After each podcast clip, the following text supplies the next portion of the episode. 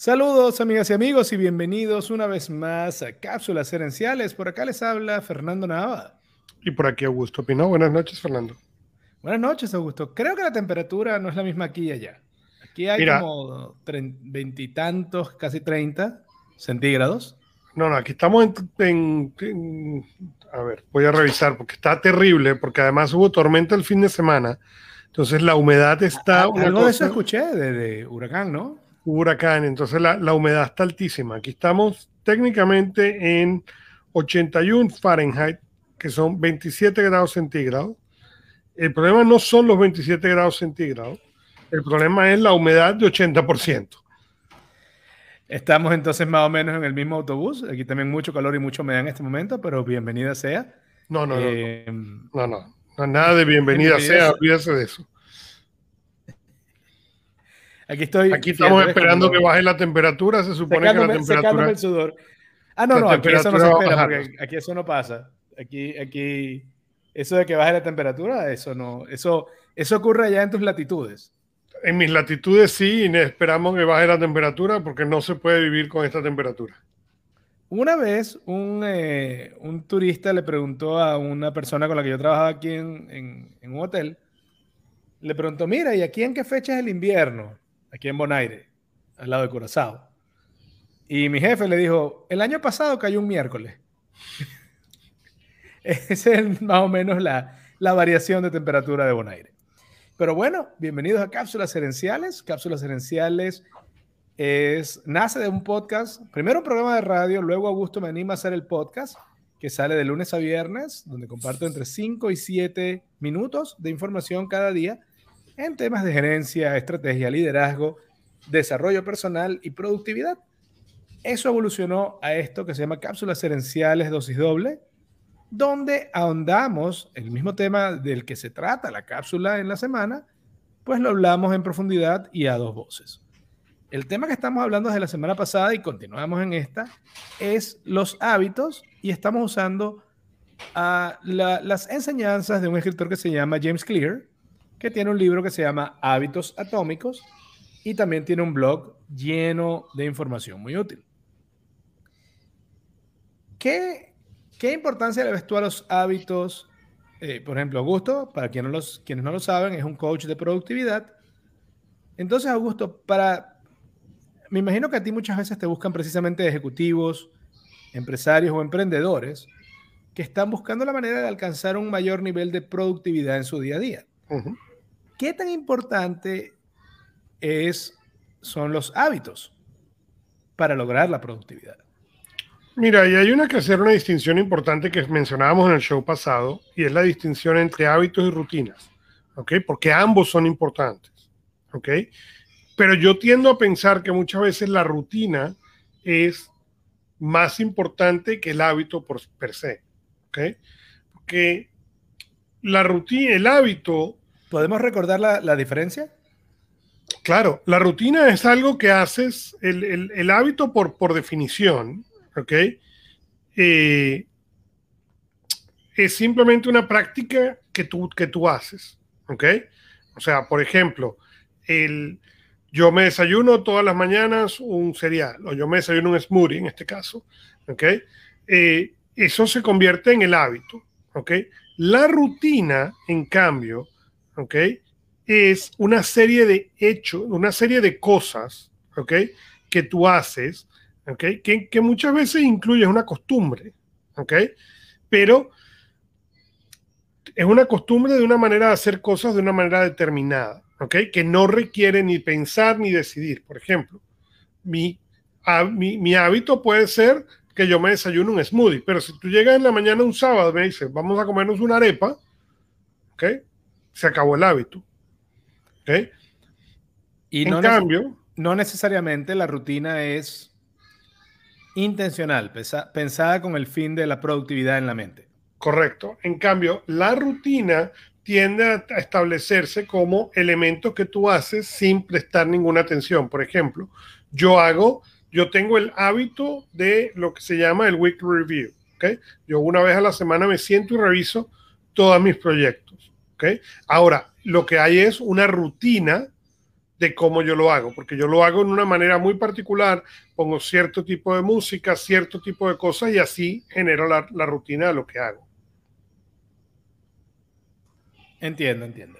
Eh, cuando hablamos del, digamos que la rutina, por eso, es menos intencional y, y quizás lo ideal es agarrar un, crear un buen hábito y mantenerlo al punto que se convierta en una rutina donde ya ni siquiera tengo que pensar al respecto para hacerlo. Eh, según James Clear, los hábitos tienen cuatro etapas.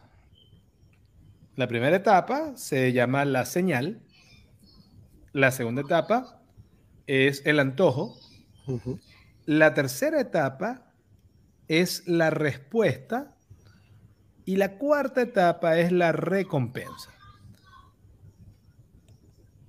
Antes de leer acerca de este tema, sinceramente para mí el, el, hábito, en este caso, si era un mal hábito que queríamos romper, era la acción en sí mismo. Era fumar ese cigarrillo o comer algo que no debía comer, etc. La acción per se. Pero esta, esta estructura que plantea James Clear me parece súper interesante y además está respaldada por múltiples estudios científicos. Eh, la señal es el, detonante del hábito, del proceso. La señal es algo visible, algo que percibimos a través de los sentidos, que es obvio, y la señal nos lleva al antojo. No siempre, sin embargo. Eh, por ejemplo, si yo tengo como eh, si yo entro, si yo paso por la cafetería de la oficina, por, el, digamos, por la cantina o cafetería de la oficina, y veo que en la mesa hay un plato de donas, la presencia, el hecho de que lo estoy viendo, es la señal dentro del hábito. La, eh, el antojo es la eh, anticipación de de esa sensación de comerme la dona. Es curioso porque el antojo, a estas alturas todavía no, no siguiendo el ejemplo de la dona, no he agarrado la dona, no me he comido la dona, pero ya en el antojo genero dopamina. Correcto. Es decir, ya en el antojo estoy por un lado viviendo de antemano lo agradable de comerme la dona, pero a la vez, como es un antojo, estoy creando una tensión, una ansiedad. Porque el antojo quiere decir quiero algo que no tengo en este momento. ¿Y cuál es el siguiente paso? La respuesta. Agarro la dona y me la como. Y luego viene, y fíjate, por eso digo, lo mismo ocurre con el cigarro, con cualquier mal hábito.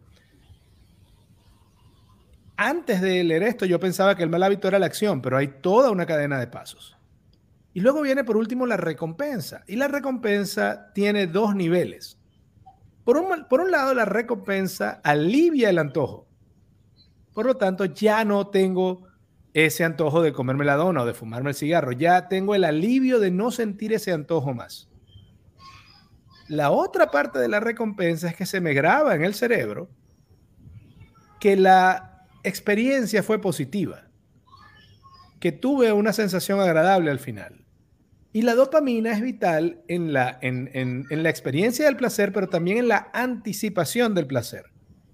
Entonces la dopamina ahora me ayuda a crear una conexión que diga donas igual sentirme bien porque son sabrosas y luego tengo energía. Correcto. La siguiente vez que vea el plato de donas, esa señal desencadena todos esos pasos. Em, Pero fíjate que es muy interesante porque eso mismo es lo que tiende a suceder, ¿ok? Cuando viene después el, vamos a decir, el, la caída por el exceso de azúcar que produce la dona, eso no lo incluye dentro del hábito. No, correcto. Solo incluye lo positivo, lo mismo con el hecho del cigarro, ¿no? Incluye la señal, incluye el antojo, ¿ok? Vamos a fumar el cigarro, ¿ok? Pero no incluye después nada de los efectos negativos, solamente incluye los efectos que van a tener. Y es exactamente la razón por la cual cambiar los hábitos es tan difícil, porque lo que tú tiendes a enfocarte es en esa parte positiva, ¿no? Ese, no, pero espérate, es que yo me como la dona a media tarde y me siento mejor. Sí, pero espérate, ¿qué pasa dos horas después? No, no importa, porque el efecto que yo recuerdo es en el momento que me comí la dona. Totalmente de acuerdo. Hay un podcast de salud que se llama Bulletproof Radio. Ah, quiero tomar primero una breve pausa, saludar a mi mamá que está conectada y a Nathaniel. Quiero saludar a toda esa gente que nos está escuchando desde México. Ah, para los que no sepan, nosotros tenemos dos podcasts. Está el mío que sale, por un lado, que es Cápsulas Herenciales, y este. Y desde hace unas semanas para acá, el, número de oyentes de Cápsulas Herenciales, el podcast diario en México, supera al de Estados Unidos.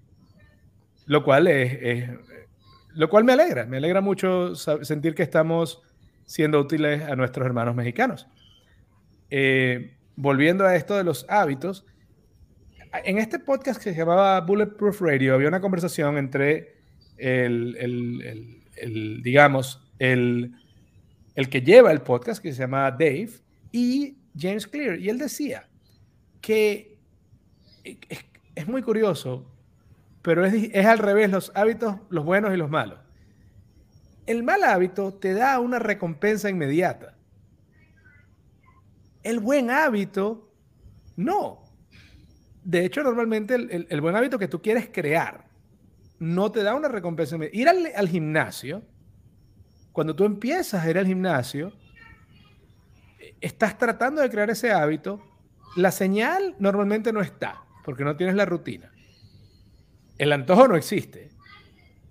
La respuesta es hacer el ejercicio y la recompensa es, en teoría, que está, eres más saludable, hiciste algo bueno por tu cuerpo. Pero los efectos del gimnasio no se ven sino hasta meses después de hacer algo sostenido. Igual con la alimentación. Entonces, curiosamente, cuando queremos crear un buen hábito, esa recompensa no es inmediata. Y eso hace más difícil crear, crear el buen hábito. Y por eso justamente yo hablaba anteriormente de las rutinas y los hábitos. ¿okay? porque justamente una de las cosas que ayuda a cambiar estos hábitos es cuál es la rutina que vas a poner. Por ejemplo, tú hablabas del gimnasio, muy bien. Entonces ahora, si vamos a ir al gimnasio, vamos a preparar y vamos a poner en la, en la mañana cuando me levanto, voy a salir de la casa con ya con, los, con la ropa del gimnasio puesta, los zapatos de goma y voy a manejar al gimnasio. ¿Que eso quiere decir que voy a ir o no voy a ir? No, pero las probabilidades de que no voy, me voy a ir directo a la oficina sino que voy a llegar al gimnasio, son mucho más altas gracias a esa rutina previa a la salida. ¿no? Es lo mismo, por ejemplo, cuando hablábamos de la dona. Muy bien. Si tú sabes que en la tarde hay donas en la oficina, entonces a lo mejor lo que tienes que hacer es no ir en la tarde a la cocina de la, de la compañía, donde ya sabes que hay donas, ¿no? O cambiar la ruta para que no sean esas cosas. O inclusive tener y entender dónde vas a poner una línea de las cuales, no, sabes que este tipo de dulces, ¿ok? La, dona para mí es un ejemplo personal, ¿ok? En la cual yo, la dona no me la como. Yo no, yo, yo no es que no como dulce, sino que me como, he hecho una lista de los dulces que sí me como y una lista de los dulces que mm, me lo como porque que es dulce, pero no porque realmente me traiga mucho placer. Entonces es importante hacer esa distinción para, de vuelta, establecer cuál es la rutina que vamos a tener para poder cambiar esos hábitos.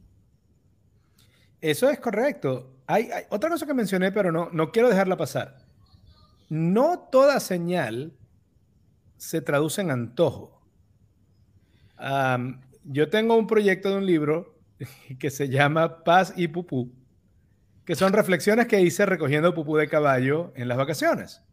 Eh, porque tengo unos, mis vecinos tienen caballos, cuando se van de viaje yo les ayudo a cuidar el, conuco, digamos. y una de las cosas que yo me di cuenta es que el, yo lo pongo en el esquema del libro, es que el pupú huele, el que hiede es uno. Entonces, el olor es un olor. El que le puede poner que huele mal es uno mismo. Para mí no huele mal porque me recuerda me recuerda haciendas, me recuerda vivencias que no tenía normalmente como, eh, como muchacho de ciudad.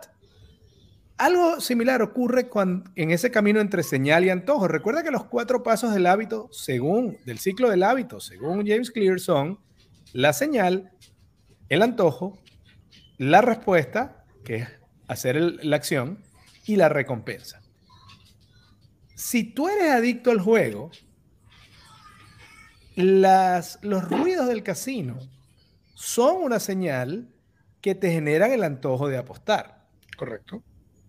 Si tú no eres adicto al juego, si no tienes el hábito de jugar, esas señales son ruido de fondo. Igual que hay gente que a lo mejor el cigarro no es una señal para ellos, o, o la comida, el dulce, lo que sea. Entonces, entre la señal y el antojo hay una historia personal que construye que el antojo tenga poder. Eh, lo otro es que cuando, cuando lo que tenemos como antojo, tanto en el cigarrillo como en la dona, no es ni la dosis de azúcar ni la dosis de nicotina, sino no tener que aguantarnos más. Porque en ese tiempo que pasa entre en el momento que se te antoja esa, esa, esa dona o ese cigarrillo, hasta el momento que respondes, tú estás antojado, tu cuerpo está básicamente concentrado en quiero eso que no tengo. Correcto. Entonces, no es que se te antoja ni el azúcar ni la nicotina, se te antoja salir de esa sensación de querer algo que no tienes y sales de esa sensación obteniéndolo. En este caso, te comes la dona, te comes, te, fumas el cigarro. Eh, cada una de estas etapas, y eso lo vamos a hablar un poquito más, más adelante, tiene elementos donde puedes actuar. Y eso es muy importante tanto para crear los buenos hábitos como para ir reemplazando los malos hábitos. Quiero aprovechar de saludar que también se conectó Patricia Ramos, se conectó también Marigaby desde Colombia. Así que pues muchos saludos a todos. Creo que a Nathaniel sí lo saludé ya también, pero si no, por si acaso lo vuelvo a saludar. Eh, entonces, eso me parece muy interesante. Esos cuatro pasos, vamos a recordarlos porque vamos a hablar de ellos otra vez. Señal, antojo, respuesta, recompensa. Y la recompensa, como les dije, es esa sensación de, ah, eh, eh, qué rico el sabor, qué rica la energía del azúcar y recordar entonces todos los tres pasos anteriores me quedan grabados como un piloto automático y quedo como una especie de perro de Pavlov, que como decíamos la semana pasada, uno pensaba que era el... que era Pavlov. y era más perro. hemos descubierto que somos más perros, pero bueno. Entonces la recompensa, esa parte final, tiene esos dos pasos, esos dos propósitos. Satisfacer el antojo y recordarnos o entrenarnos para la próxima, ¿ok? Cuando quieres crear un nuevo hábito positivo o cuando quieres reemplazar un hábito negativo, puedes intervenir en cualquiera de las cuatro etapas. Entonces, por ejemplo, eh, en el caso de la señal, vamos a hablar primero de romper malos hábitos. Si quieres romper un mal hábito, lo primero es hacer la señal menos visible. ¿Ok? Eh, y yo doy un ejemplo personal en la cápsula que salió al aire ayer, en radio y en el podcast, donde yo digo, a veces cuando hago fiesta, yo no soy cervecero. Cuando hago fiesta en la casa y queda cerveza, si guardo la cerveza en la nevera, me voy a tomar una diaria probablemente. Porque abro la nevera y la veo ahí. Si la guardo en el closet, si la guardo en el garaje, ni idea y lo más probable es que la regale después. ¿Qué es lo único que cambió ahí? Es, la misma persona, soy yo, es la misma sustancia, la cerveza. Lo que cambió es la señal. Al no verla, pues el hábito no ocurre. Y entonces puedo tranquilamente, si tengo seis cervezas, a lo mejor veo seis cervezas en seis días.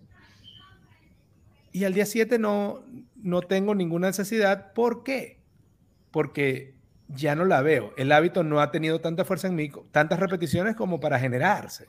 Correcto. Y fíjate que dice la, señora Esperanza que lo que yo mencionaba antes, ¿no? Las donas para mí son algo decadente, azúcar sin calidad, vale la pena con un dulce de calidad. Y es exactamente lo que para mí fue el cambio de la señal. ¿Cuáles son los dulces de, de poca calidad que yo estoy consumiendo? O que voy a y cuáles son aquellos pequeños que voy a consumir porque son de mayor calidad. Y en eso que son que voy a consumir, trato de no tenerlos a la vista, inclusive de no comprarlos, ¿ok? Porque es lo que me ayuda a no consumirlos. El momento en el que tú pones, lo ponen o lo compro o lo tengo aquí en la casa, ya, ya perdí. Y menciona Natalia algo que es la gratificación instantánea, que de hecho la, la posibilidad, la capacidad que tenemos de postergar la gratificación ha estado anclada en múltiples estudios a la cantidad de éxito y, prácticamente la felicidad que vivimos en la vida. Eh, y es un tema en sí súper interesante. Entonces, la, señal, insisto, ¿quieres quitarte un mal hábito? Lo primero es que, sea, que no sea obvio. Si son las donas en la, en la cantina, o las escondes o no pasas por la cantina. Si son galletas en la cocina de tu casa, escóndelas. Ponlas en otro lado, no las compres. En la medida en que la señal no exista, el hábito sencillamente no arranca. E, el hábito es como una especie de programa de computadora que tiene un botón de ejecutar, un botón de play. Solo que si nunca le das al botón de play, no ocurre. Ahora, digamos que en este caso no puedes eh, controlar del todo la presencia de la señal. Muy bien. Vamos a la siguiente etapa, que es el antojo. Y aquí es hacer menos atractivo al objeto del antojo. Entonces, por ejemplo, digamos que tu mal hábito es comer galletas después, de la, después del almuerzo. Ok. La señal es que acabas de terminar de almorzar. Es una señal que no puedes obviar porque almuerzas todos los días. Si en vez de comprar las galletas que te gustan, que te gustan, digamos que te gustan las Oreo, compras unas galletas malas que no te gustan mayor cosa y pones esas, el hábito empieza a perder fuerza porque el antojo es menos atractivo. No te da la misma anticipación y sensación eh, eso que eh, e, esa galleta que no te gusta que la Oreo. Incluso puedes ir más allá. Claro, mi recomendación es hacerlo poco a poco. Pasa de una galleta súper dulce a una galleta con menos azúcar y luego pasa a una manzana. Y, ahí voy a, y ahí voy a decirte, depende.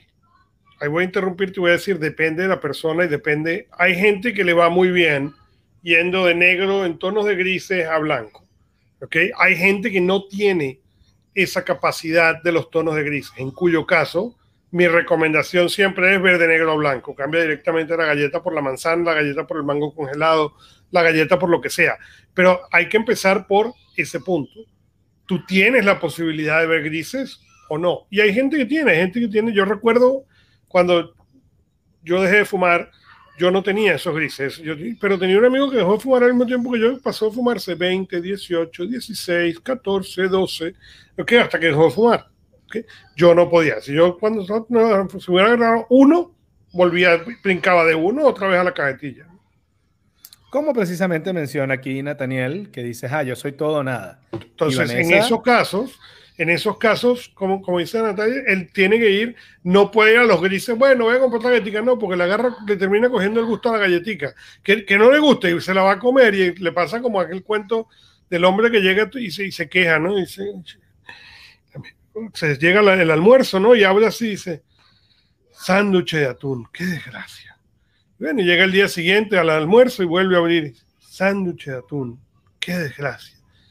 Y bueno, llega el tercer día, ¿no? Y abre así, dice, sándwich de atún, qué desgracia, alguien que está sentado y le dice, oye, pero dile a tu esposa o algo que te deje de hacer el sándwich de atún. No, no, si me lo hago yo todas las mañanas, ¿no? Es, es, es lo que termina pasando con la galletita, ¿no?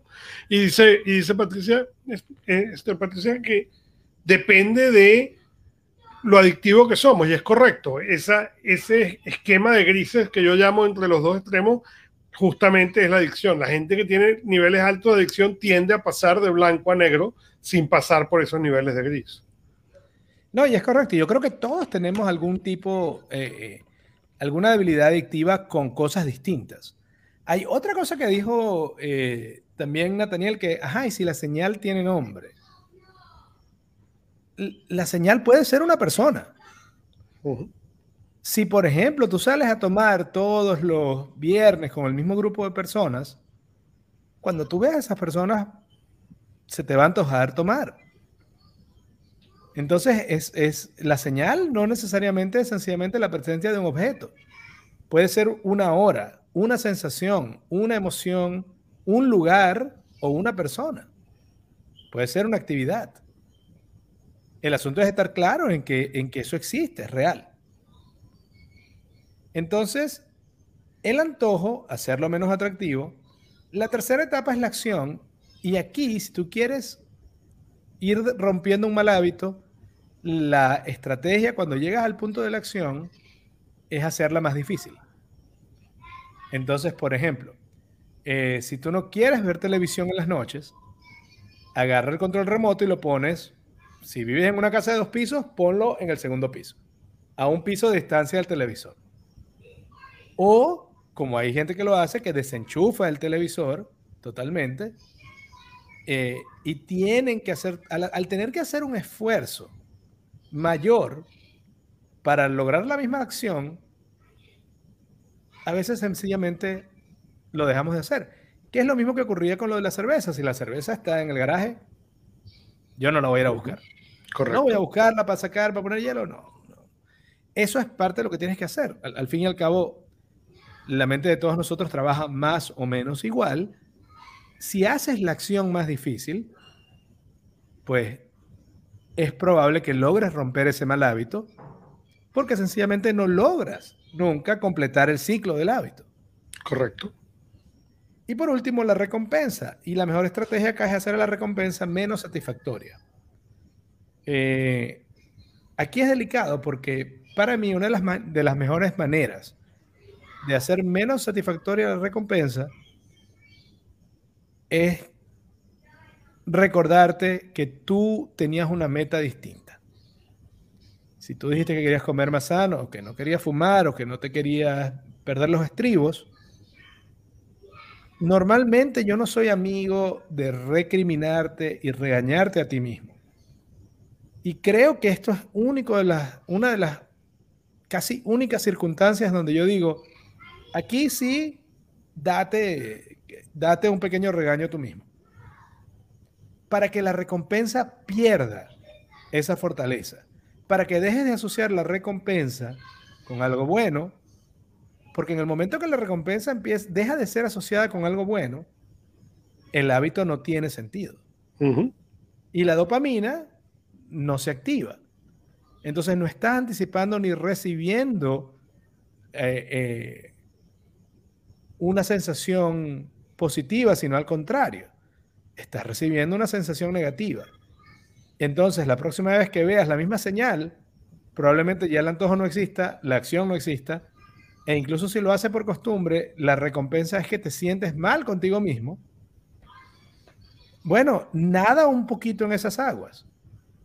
Ahí sí te digo, regáñate un ratico para que crees ese esa asociación negativa con el hábito que quieres romper.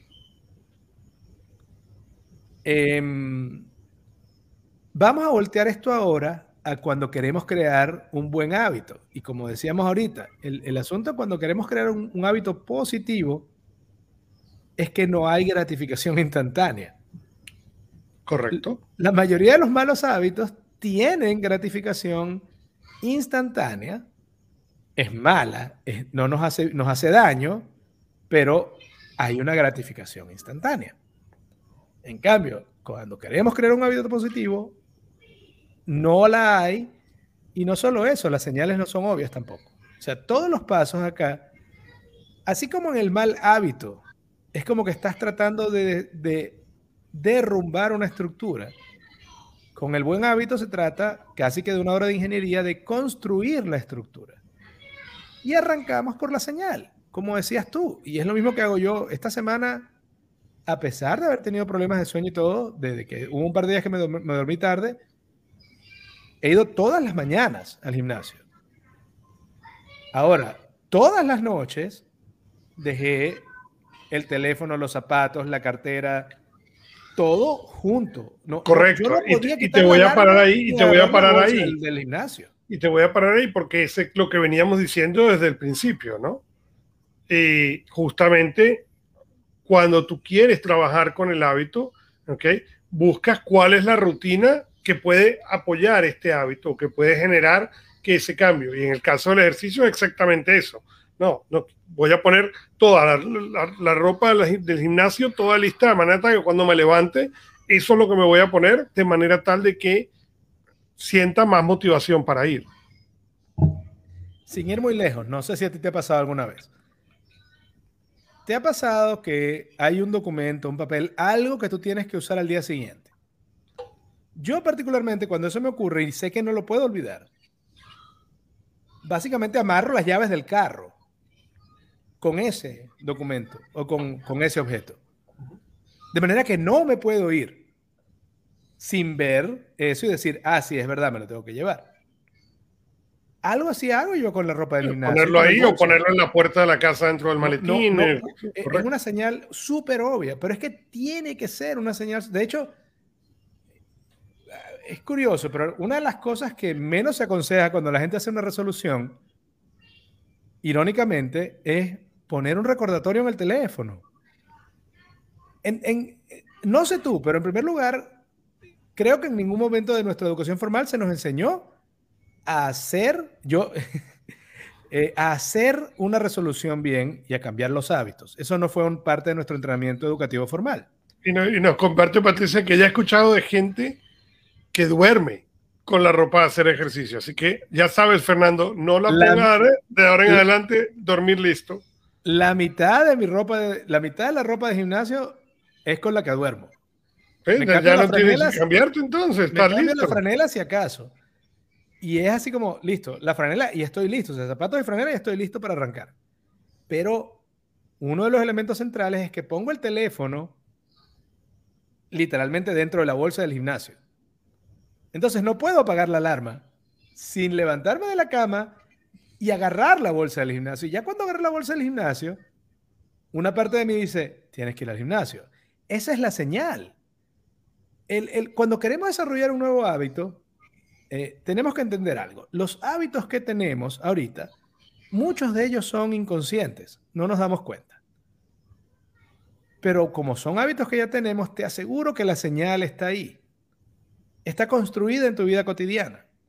Cuando es un mal hábito, tienes que empezar por esconder esa señal. Cuando es un buen hábito, es algo a lo que no estás acostumbrado, tienes que hacer las señales súper obvias. Tienen que ser súper visibles porque no estás acostumbrado. Correcto. Entonces, lo primero, haces la señal súper visible. Lo segundo es el antojo. Y, les voy y te voy a ser 100% sincero más de la yo creo que más de la mitad de mi antojo de ir al gimnasio tiene cero que ver con el ejercicio. Y eso tiene lógica.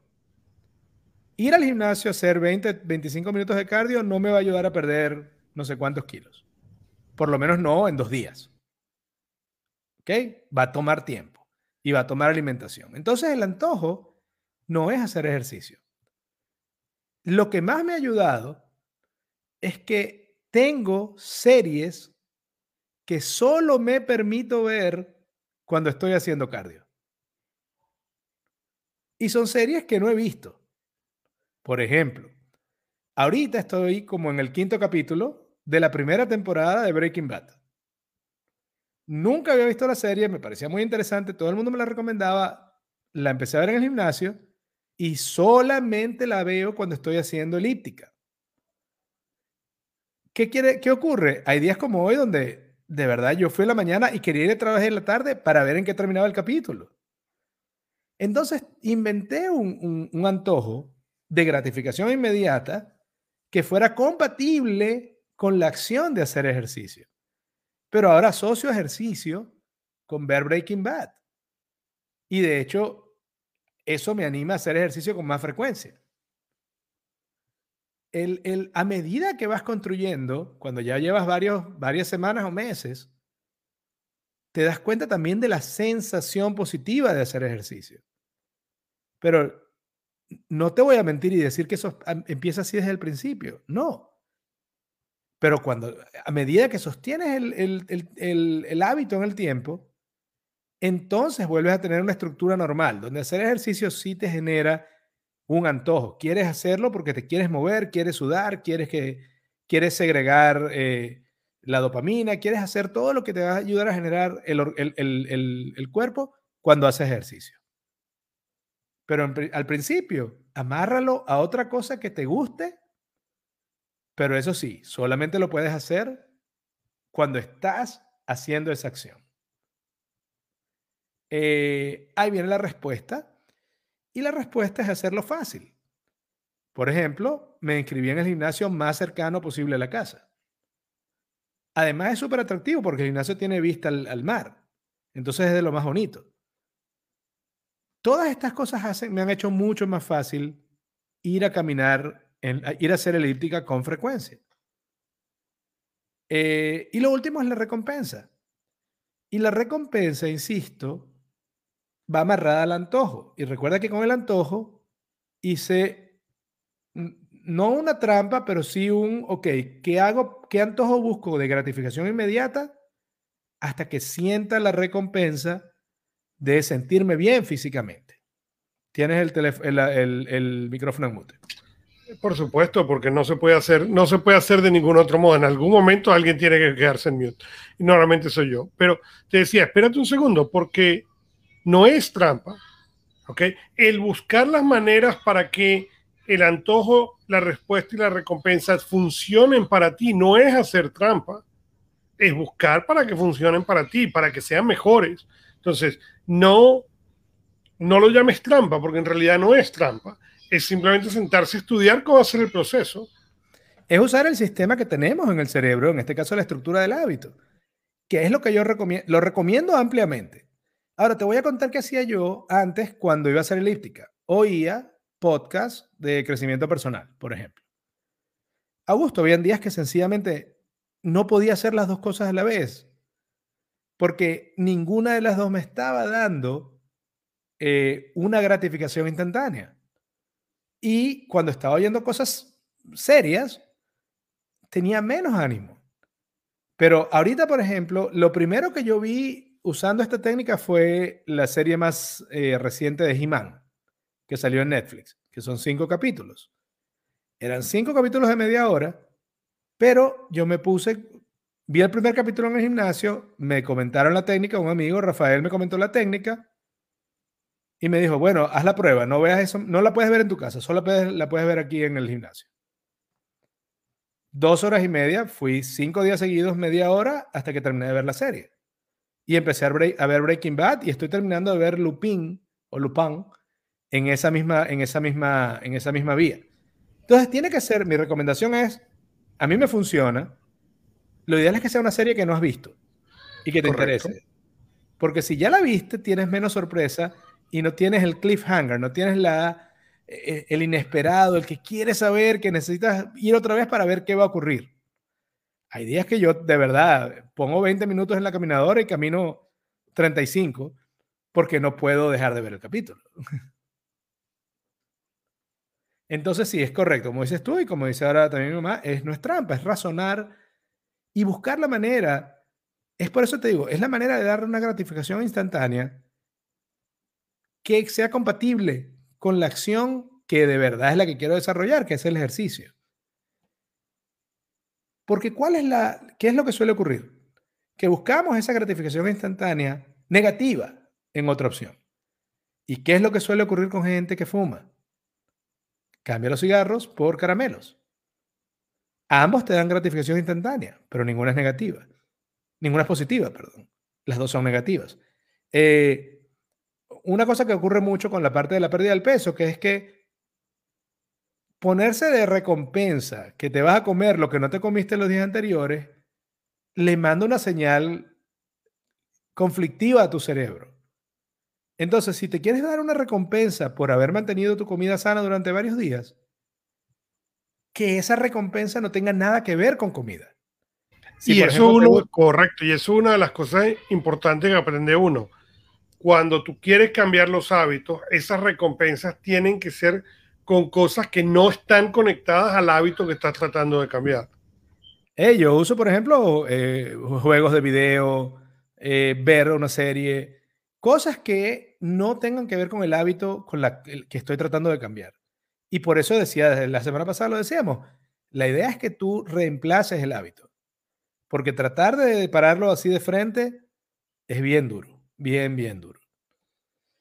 Em, y bueno, la recompensa por último en el hábito positivo es por un lado la dopamina, el alivio de que estás cumpliendo con el antojo. Y como te digo, mi antojo no es pasar los 20 minutos en la caminadora, mi antojo es ver Breaking Bad. Pero cuando voy por el minuto 12 y me doy cuenta que he caminado 12 minutos y, veo el pulso y voy bien, a mitad de la experiencia de caminar me doy cuenta de que me gusta. Y entonces en ese momento tengo doble recompensa. Tengo recompensa porque el capítulo que estoy viendo es interesante y tengo recompensa porque me siento bien haciendo lo que estoy haciendo. Y eso hace que el hábito sea mucho más poderoso y mucho más fácil de repetir. Eh, dicho esto, eh, vamos... Em,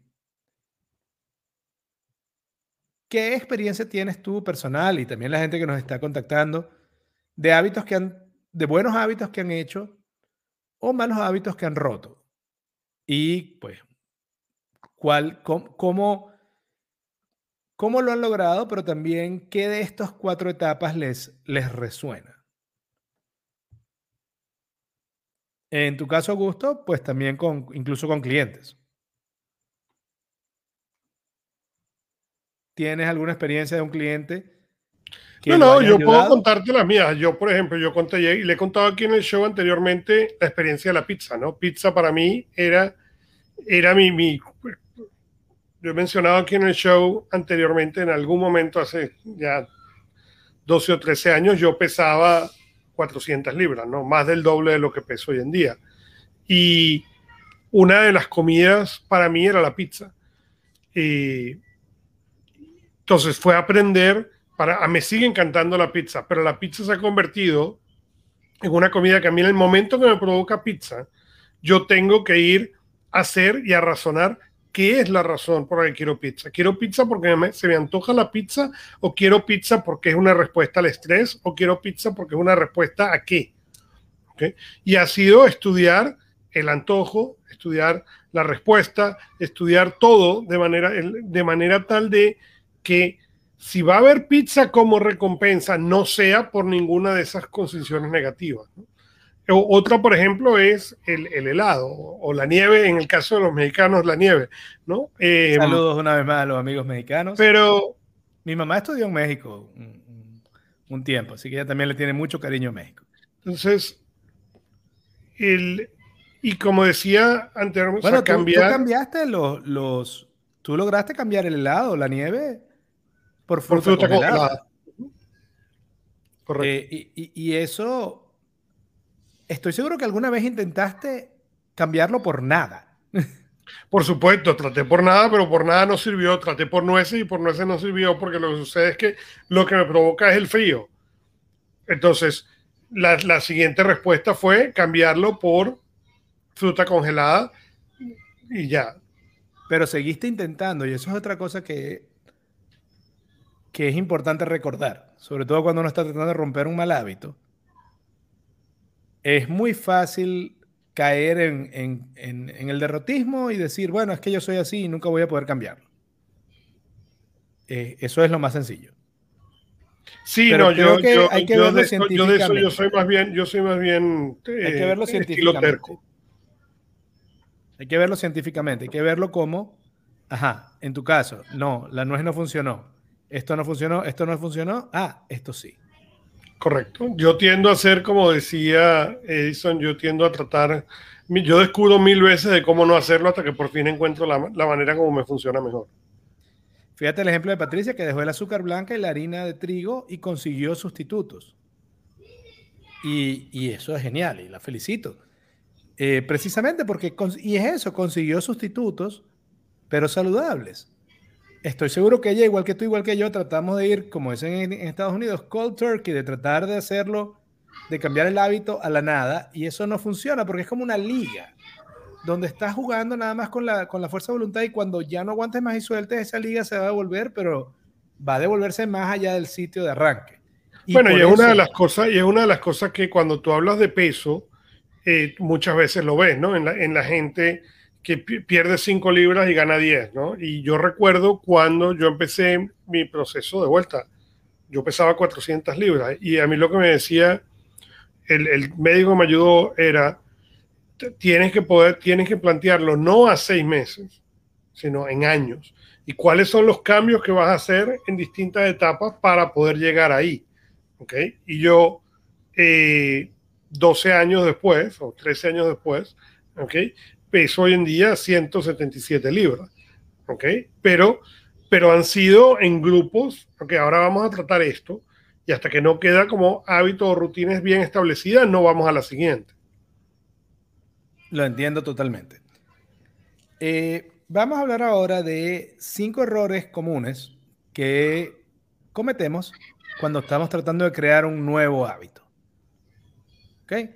Lo primero es una estadística que comparte James Clear que un poco deprimente, pero él dice que entre 80 y 90% de las resoluciones de Año Nuevo fracasan. Entonces, eh, sí, eso quiere decir que casi todas las resoluciones de Año Nuevo fracasan.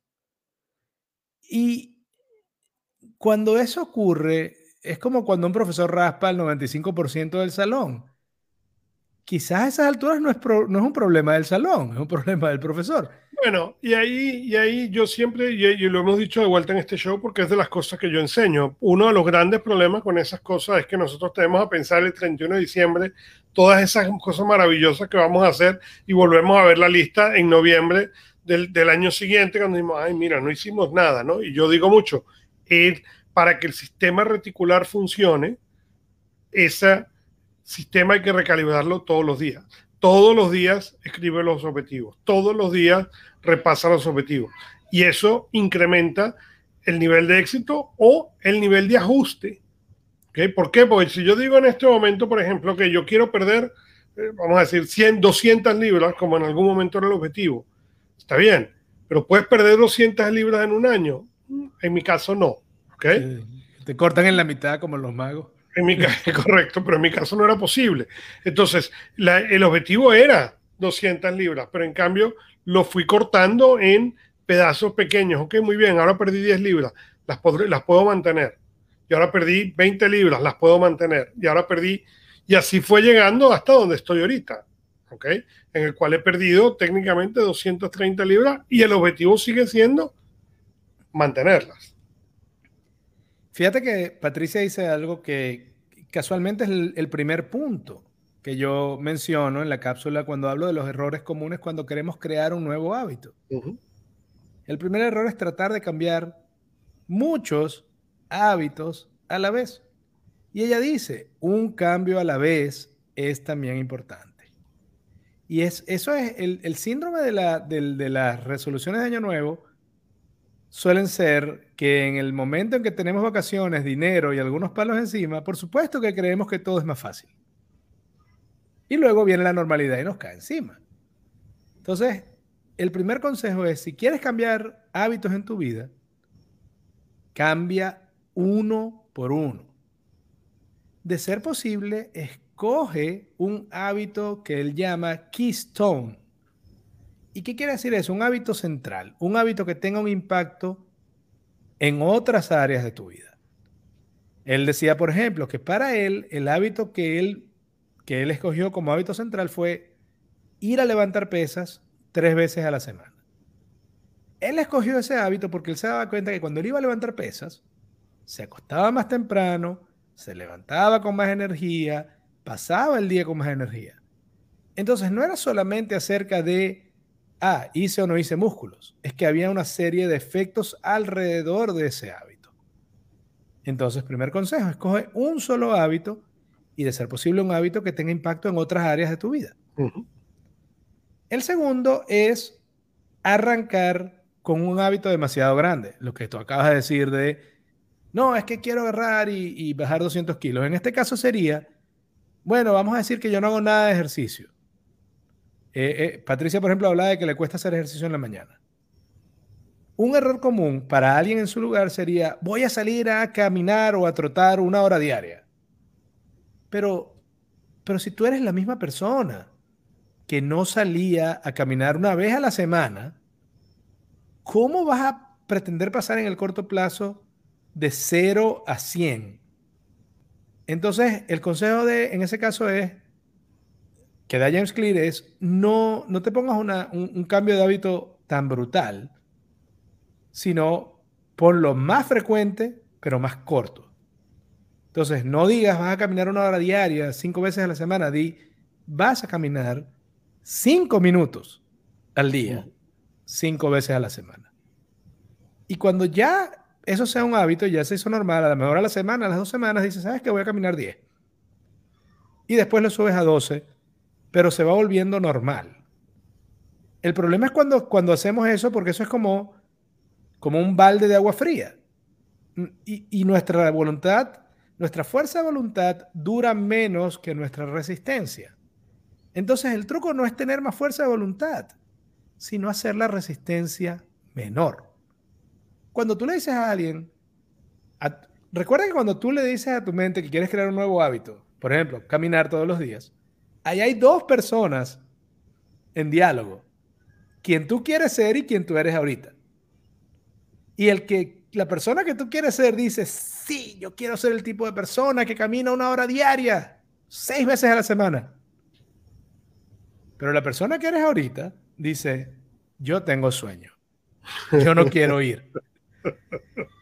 Así decía Mel Robbins. Mel Robbins decía, yo me acostaba en la noche diciendo voy a trotar y en la mañana se despertaba otra señora que no era la misma que dijo que iba a ir a trotar. Entonces, es arrancar el hábito poco a poco. El tercer hábito, el, tercer error es perseguir la meta en vez del ritual, en vez del ritual. Y esto me recuerda el libro de las cuatro... Perdón, yo te tengo que interrumpir aquí porque fíjate que en diálogo, qué decente. Es que él es una gente muy decente. Yo estoy de acuerdo que en el mío es más como una negociación de terroristas, pero bueno, él, él hace diálogo, no, no podemos hacer nada, gente. Eh, eh, en, en, Maracaibo ese diálogo se, le, se, se escribe con V. es un ver. Pero bueno, volviendo a la decencia, ya que mi madre está en la audiencia, este, eso de perseguir la meta en vez del ritual me pareció, me pareció genial. Y me recuerda un poco lo del libro de las cuatro estrategias de la ejecución, que una vez hablamos de él, donde decía, no te concentres en la meta, concéntrate en las acciones, en los pasos que te van a llevar a esa meta. Entonces, yendo al del peso, no te concentres en el peso que dice la báscula. Concéntrate en cuántos días de la semana hiciste ejercicio y comiste sano. Y hay un elemento muy importante y es celebra la victoria que obtienes. Porque muchas veces pensamos que yo quería hacer 20 libras. ¿Okay? Ah, muy bien. ¿Y cuánto perdí? 17. No, no, espérate. En vez de decir, fue un fracaso porque perdí. Me faltaron 3. Me faltaron 3. Celebra las 17. Y la pregunta es, ¿cómo podemos la semana que viene para hacerlo mejor? Y eso es algo bien importante porque es algo que como coach yo veo consistentemente cuando la gente dice, bueno, es que me fue terrible esta semana porque, bueno, que tenía 10 tareas y logré hacer 8. Un, segundo. Pero lograste hacer 8. Sí, bueno, pero yo tenía planeada 10. No, no. Un momento. Vamos a celebrar esas 8. Y vamos a estudiar qué tenemos que hacer la semana que viene para volver a obtener las 10. Pero eso es un error muy común. En vez de celebrar la victoria que obtuvimos, ¿ok? Tendemos a hacer un todo o nada. Y así como yo hablé al principio, en la falta de grises, dependiendo cuando la gente tiene más comportamientos adictivos de ir de blanco a negro, es muy importante prestar atención consciente a esas celebraciones y no ir del todo a la nada. No decir, no, como yo no pude caminar seis veces a la semana, la semana fue un fracaso. espérate, si nunca habías caminado y caminaste tres, fue un éxito. La pregunta es, ¿qué vamos a hacer la semana siguiente para subirlo a lo mejor a cuatro? Y eso es lo que me gusta. Fíjate que estamos hablando precisamente del el ritual, cómo ir construyendo el ritual. Porque al fin y al cabo, cuando tú tienes una meta, yo lo digo una y otra vez, cuando, cuando nos ponemos una meta, lo que estamos diciendo en verdad es, quiero convertirme en la persona que es capaz de lograr esa meta. La meta per se no tiene valor. Lo que importa es que yo quiero convertirme en la versión de mí mismo que puede lograr la meta. Y eso quiere decir ir avanzando en una transición entre quién eres y quién quieres ser. El, el, en este sentido, el ritual es eso. Tú te estás convirtiendo en la persona que come más sano y que hace más ejercicio. Entonces, si estás en un proceso de transformación, el peso es sencillamente casi que un producto secundario. Concéntrate es en que los hábitos que estás desarrollando, las conductas que estás haciendo, tienen que ver con la meta que tienes puesta. Y a veces la, y por eso la celebración no va a ser sencillamente en cuánto avanzaste en la meta, sino en cuántos pasos tomaste. Y esa es quizá una de las pocas veces donde yo estoy en desacuerdo con Yoda, que decía, do or do not, there is no try.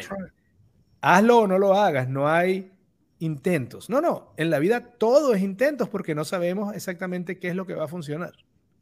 Así que inténtalo una y otra vez, solo que si no funciona, intenta otra cosa. Cuarto error es no cambiar el entorno. Y aquí menciona a mi mamá, metas cortas, no depender de aprobación externa, porque siempre habrá alguien que sabotea. Y eso tiene que, para mí que ver un poquito con el entorno. Y es que en el momento en que tú quieras cambiar un hábito, la gente que participa contigo en ese hábito se va a resistir. Por un lado, temen que te van a perder. Por otro lado, sienten que si tú logras hacer eso, eso habla mal de ellos. Entonces, una de las mejores maneras de cultivar un hábito es tratar de pasar gente, de pasar tiempo con gente que tiene el hábito que quieres cultivar. Correcto.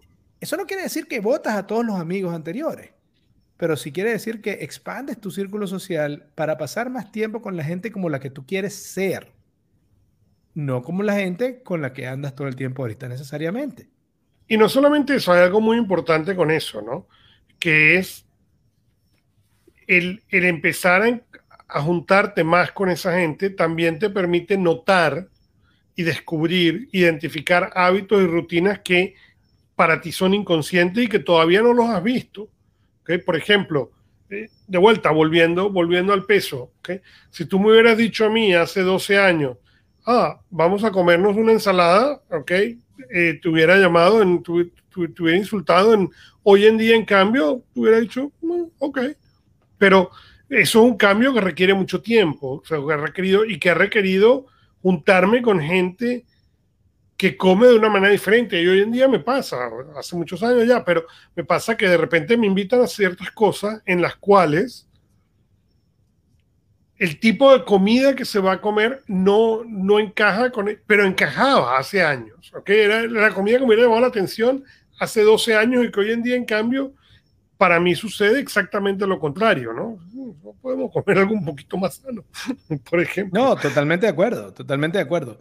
Em, una de las cosas, por ejemplo, este, este tip de ver Breaking Bad o de tomar una serie que solamente puedo ver en el gimnasio, me la da uno de mis mejores amigos, pero él va al gimnasio cuatro o cinco veces a la semana. Entonces, él es la fuente correcta. Jim Rohn y otros decían, no agarras consejos financieros de tu tío quebrado. Agarra consejos solamente de la persona que ha tenido éxito en lo que tú quieres lograr. Correcto. Eh, pero eso es parte de, pasar más tiempo con la gente que está haciendo eso que tú quieres lograr. Eh, y el quinto es eh, y bueno, también es cambiar el entorno. Tú no puedes, no puedes dejar de fumar si todo el tiempo a tu alrededor la gente está fumando. Si por ejemplo tú trabajas en un casino y quieres dejar de fumar, va a ser muy difícil. Si tú trabajas en una cadena de, comida rápida y quieres comer más sano, es probable que sea difícil, aunque a lo mejor ya a esas alturas te repugna el olor. El eh, ¿Perdón? Mira, te acostumbras. Yo, yo, dejé, yo fumaba, yo fumaba una cajetilla diaria de cigarros. Yo dejé de fumar en el 2008, enero 30 del 2008. ¿Ok? Em, y simplemente aprendes a, puedes aprender a vivir con ellos. Yo no fumo, pero tengo todavía algunos amigos que fuman y con los años me he podido sentar junto mientras ellos fuman un cigarro sin que me produzca.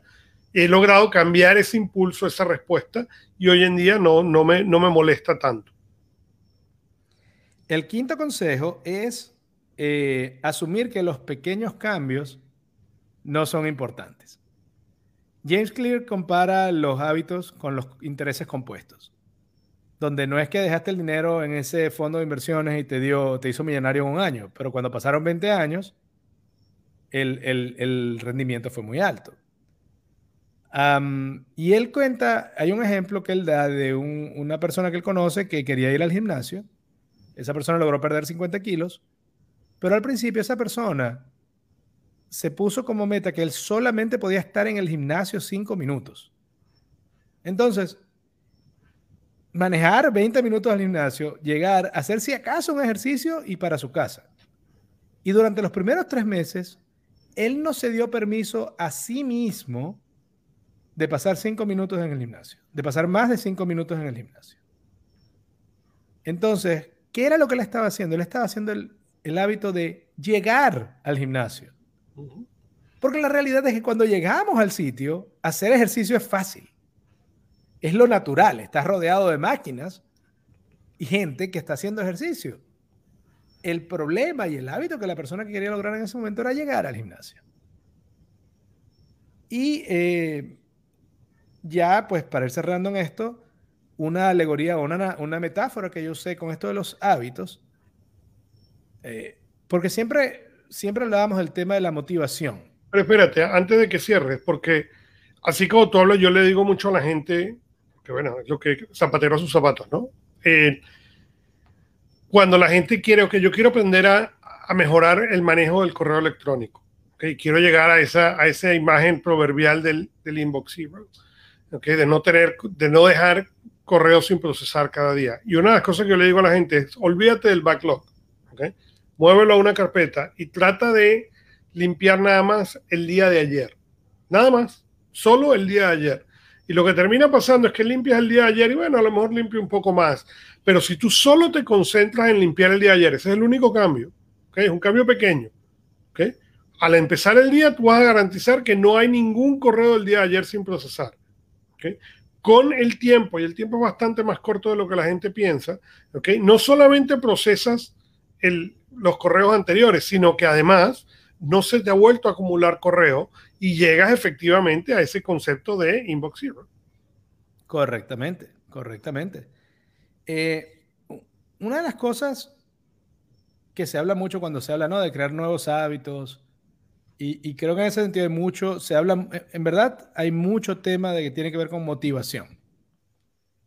O sea, no sé tú, pero mucho del material que yo, que yo he visto en internet, en YouTube, libros, etcétera, cuando se habla de cambiar, crear nuevos hábitos y cambiar como personas, la motivación eh, tiene un peso desproporcionado en la cantidad de información que se nos da. Y eh, por eso yo fui cambiando un poquito de charlas de motivación a charlas que me dijeran, deja de animarme y dime cómo lo hago. Porque si me animas, pero no sé cómo hacerlo, no es mucho lo que avanzo. ¿Ok? Entonces la motivación para mí no es el secreto. Para mí el secreto, número uno, es bajar la resistencia a ese nuevo hábito. Y Zig Ziglar, o al menos a Zig Ziglar es a quien se le atribuye, decía, la gente suele decir que la motivación no dura.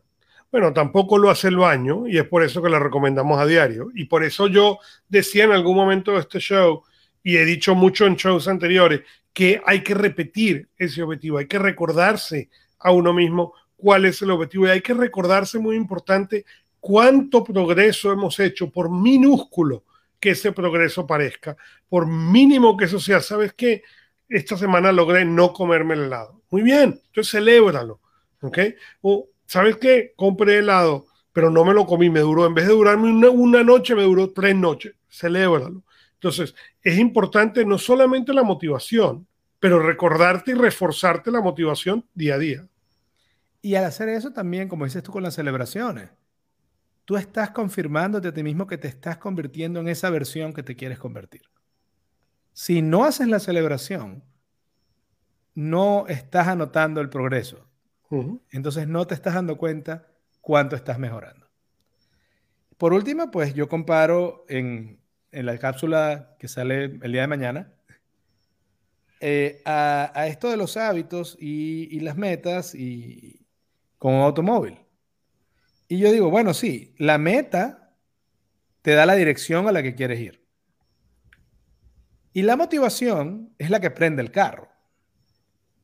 Pero el motor que te lleva allá y que mueve la rueda y te lleva allá kilómetro a kilómetro son los hábitos.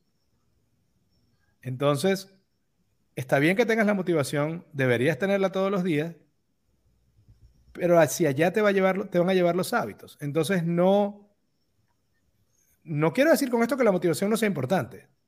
Quiero decir que no basta. Motívate, ten clara la dirección, pero dedica un tiempo a ir construyendo los hábitos.